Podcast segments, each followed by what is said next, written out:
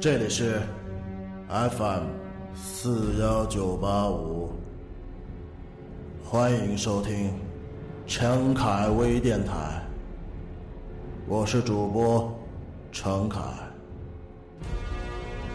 周德东惊悚小说《第 N 种复仇方法》，七月十四、七月十五持续为您放送。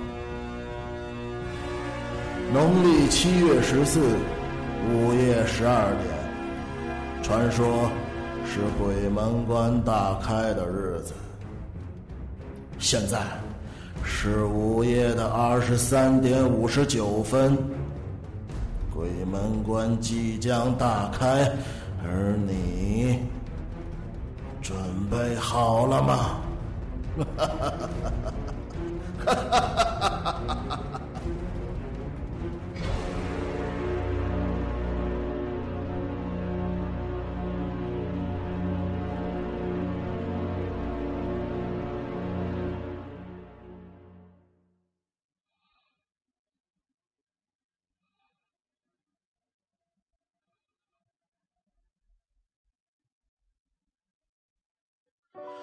现在，张清照的夏利车已经开进了八望村。雨中的屯子没有一个人，几只鸡躲在墙根下瑟瑟的发抖。婴儿还在哭，嗓子已经哭哑了。母亲终于忍不住对张清照骂起来：“这孩子要是折腾出什么毛病来！”跟你没完！张清照不说话，把车停在了家门口。家里只剩下张清照的父亲了。他耳朵背，很少出门。这是老爷子第一次见到刚刚出世的孙子，十分高兴。他把他抱在怀里，一边摇晃，一边端详。这个婴儿的哭声已经很弱、很干了。母亲进了门就给他冲奶，很快就冲好了。王娟把他抱进屋里去喂。过了好半天，张清照终于听见他不哭了。天色越来越暗，雨越来越大。远天隐隐有闪电在无声的闪着。母亲到厨房去做饭了，父亲烧火，烧柴的烟味和炒菜的香味从门缝挤了出来。王娟哄睡了孩子，走出来，她突然说：“从今以后，你一个人留在城里，就自由了。”张清照知道他什么意思，说道：“你别疑神疑鬼的。”王娟冷笑了一声，到厨房去了。张清照吃完饭还不到中午，天却阴的好像要黑了似的。他对母亲说：“我得走了。”父亲说：“在家再住一天吧。”他说：“这车一跑就赚钱，一歇就赔钱，我得赶快回去。”王娟什么都不说，只是坐在椅子上看电视。母亲小声的说：“你去看看孩子。”张清照说：“对，我去看看孩子。”他推开里屋的门，一个人。轻轻的走了进去。那个婴儿端端正正的摆放在宽大的土炕上，很小很小，孤零零的。那一刻，张清照的心又软软的动了一下。他走到跟前，朝里边看了看。这个婴儿不知道什么时候醒了。他直直的看着张清照，突然，一个炸雷，咔嚓一声响了起来，震得房子都微微的颤动。张清照急忙收回眼睛，转身走了出去。父亲送他出来，他上车之前大声对父亲喊了一句：“小心点，这个孩子，要是有什么不正常的事儿，马上给我打电话。”父亲的声音比他还大：“你说什么？”回到城里的这天晚上，张清照的心里空落落的。王娟和母亲走了以后，这个家陡然的空旷了起来，笼罩着一层诡秘的气氛。他没有睡在卧室里，继续睡在客厅的长条沙发上。他关了灯，一动不动的躺着。这时候，他才意识到，一个人在这个房子里度过漫漫长夜是一件十分恐怖的事情。除了窗外的雨声，房子里很寂静。不知从什么时候起，他隐约的听见了卧室里边有动静，好像是婴儿。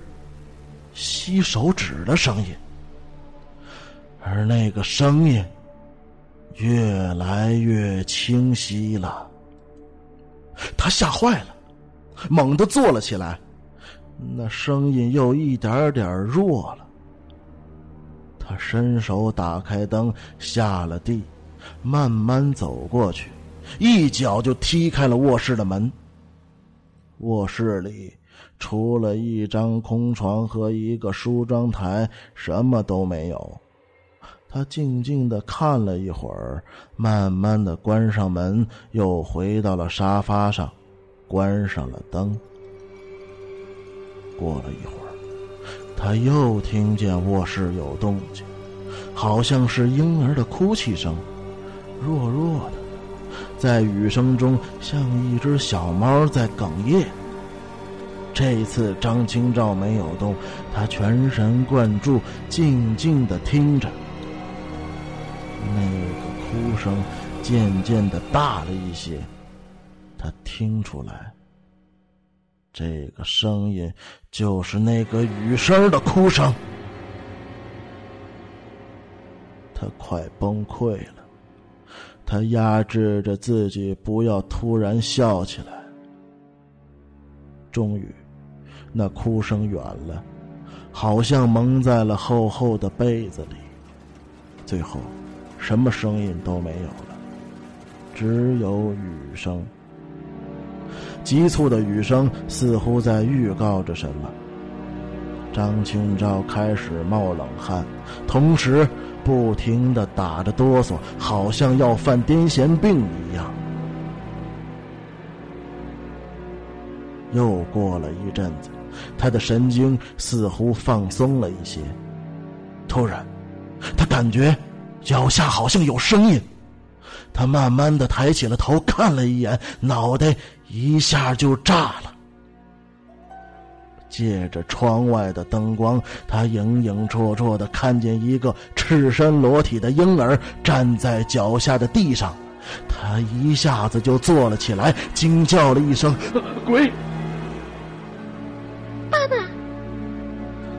婴儿哭着叫了一声，他愣了愣，颤颤的问道：“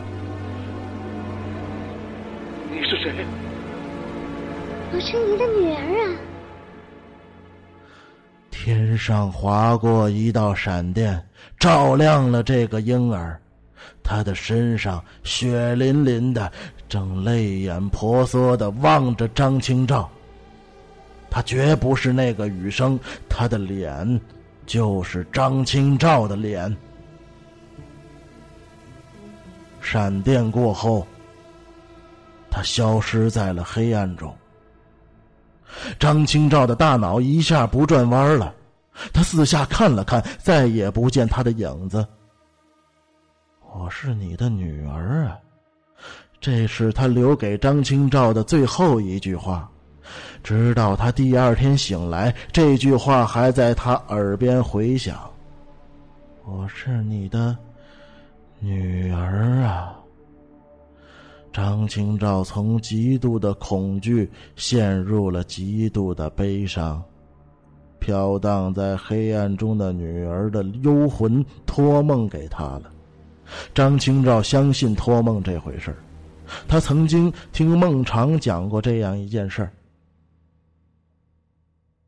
陆世鄂是清末民初的一个高产作家和著名医生，不知道是什么人给他托梦。在梦里描绘了未来的上海，包括浦东大桥、越江隧道，还有地铁。那个梦还告诉他，万国博览会将在上海举行。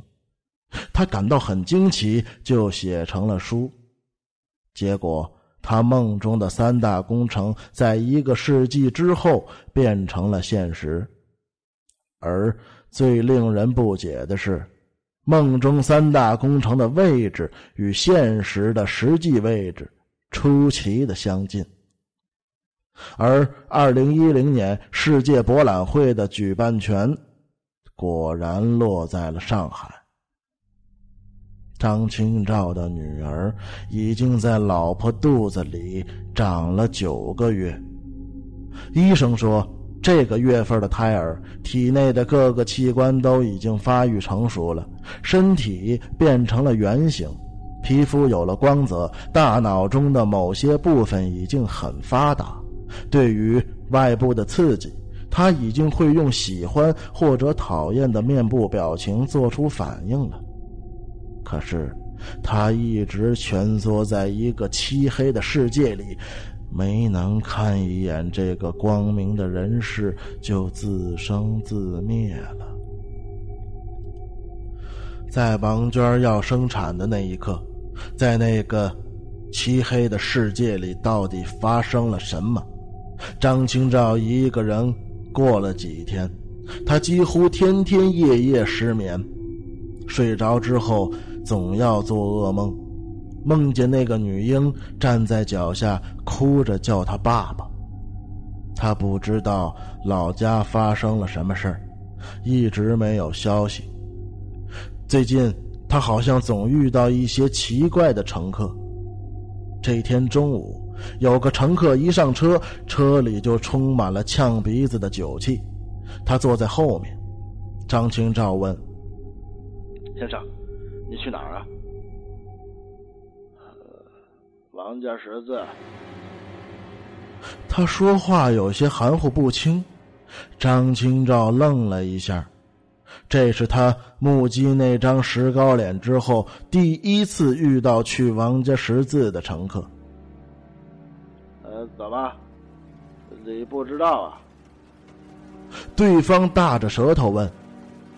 张清照通过后视镜朝他看了一眼，觉得他不过是一个醉鬼。没有什么异常，就说：“我我知道。”然后他把车开动了。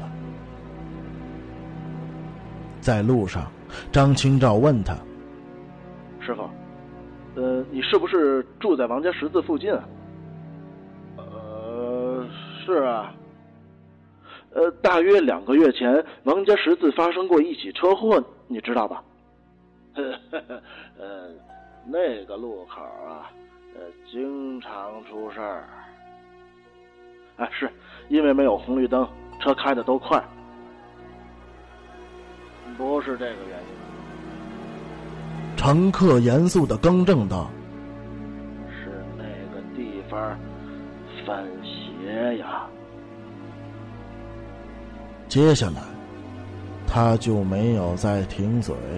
絮絮叨叨的讲了一路吓人的事儿，声称都是他的亲身经历，听得张清照心里越来越毛。乘车人讲的第一个故事：我小时候在农村，我家那个屯子往西三里远有一个很大的池塘，有一年夏天，一个男孩在那里淹死了。他比我低一年级，从此那个池塘几乎每年夏天都要死人。有一年，我表哥从外地来我家串门他那年十四岁。一天下午，他一个人跑出去玩了，到了晚上吃饭的时候还没有回来。我妈有些着急了，就出去找他。一个洋官告诉我妈，我表哥到屯子西面那个池塘去游泳了。我妈吓坏了，立即发动全家去那个池塘找他。那时候天都快黑了，在屯子外的路上，我看见一个影影绰绰的人朝我们走了过来。他走近了之后。我们才看清，正是我的表哥。他眼睛发直，脸色惨白，头发湿淋淋的，还滴着水。我妈就问他：“你怎么了？”他不说话，只是不停的哆嗦。我妈把外衣脱下来裹住了他，搂着他的肩膀朝回走。一直回到屯子，他都没有说过一句话。到了家。我妈给他冲了一碗热乎乎的姜汤，他喝下之后渐渐的不抖了，但是脸色还是十分难看。他说他在那个池塘里游泳的时候，看见了一个男孩，他也在游泳，于是两个人就比赛看谁游得快。他们从池塘这端游到那一端，竟然同时到达。那个男孩又说要和他比试憋气，看谁在水里憋的时间长。表哥同意了，两个人就一起蹲进了水里。过了好长时间，表哥实在憋不住了，一下钻了出来。他甩了一下脸上的水，看到水面上一片平静，不见那个男孩的影子。他知道，自己输了。趁对方看不见，深吸一口气，又蹲进了水里。过了好长时间，他又憋不住了，再次钻了出来。可是，还是不见那个男孩的影子。他有点紧张了，一个人是不可能在水里憋这么长时间的。他又想，对方是不是趁他在水里的时候也钻出来换过气呢？他第三次蹲进了水里。这一次，他忽然想看看对方在哪里。当他在水里睁开眼睛之后，吓得魂飞魄散。那个男孩正在暗绿色的水里朝他鬼笑着。他的脸色无比的苍白，脑袋上挂着乱蓬蓬的水草，他的眼睛、耳朵、鼻子、嘴都流着黑红的血，像冒出的烟，在水中缓缓向上飘散。表哥轰隆一声钻出水来，双腿就抽筋了。他一边尖叫救命，一边用双手划水，拼命的朝岸上游去。爬上岸之后，他的全身像灌了铅一样的沉。回头看，水面还是一片平静。接着，他发现池塘的一圈岸上只有他自己的衣服和鞋子。乘车人讲的第二个故事：王家十字一带很偏僻。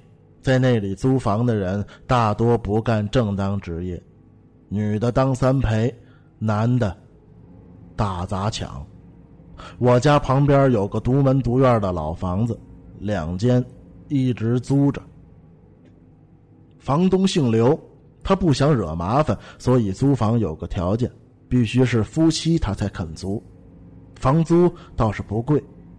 第一对夫妻刚刚住进那个房子一个多月，他家不到一岁的小孩就把蚕豆吞进了气管，憋死了。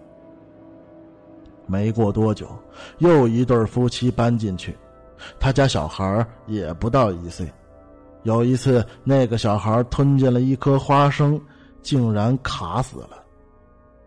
接着，第三对夫妻又住进了那个老房子，他们没有小孩。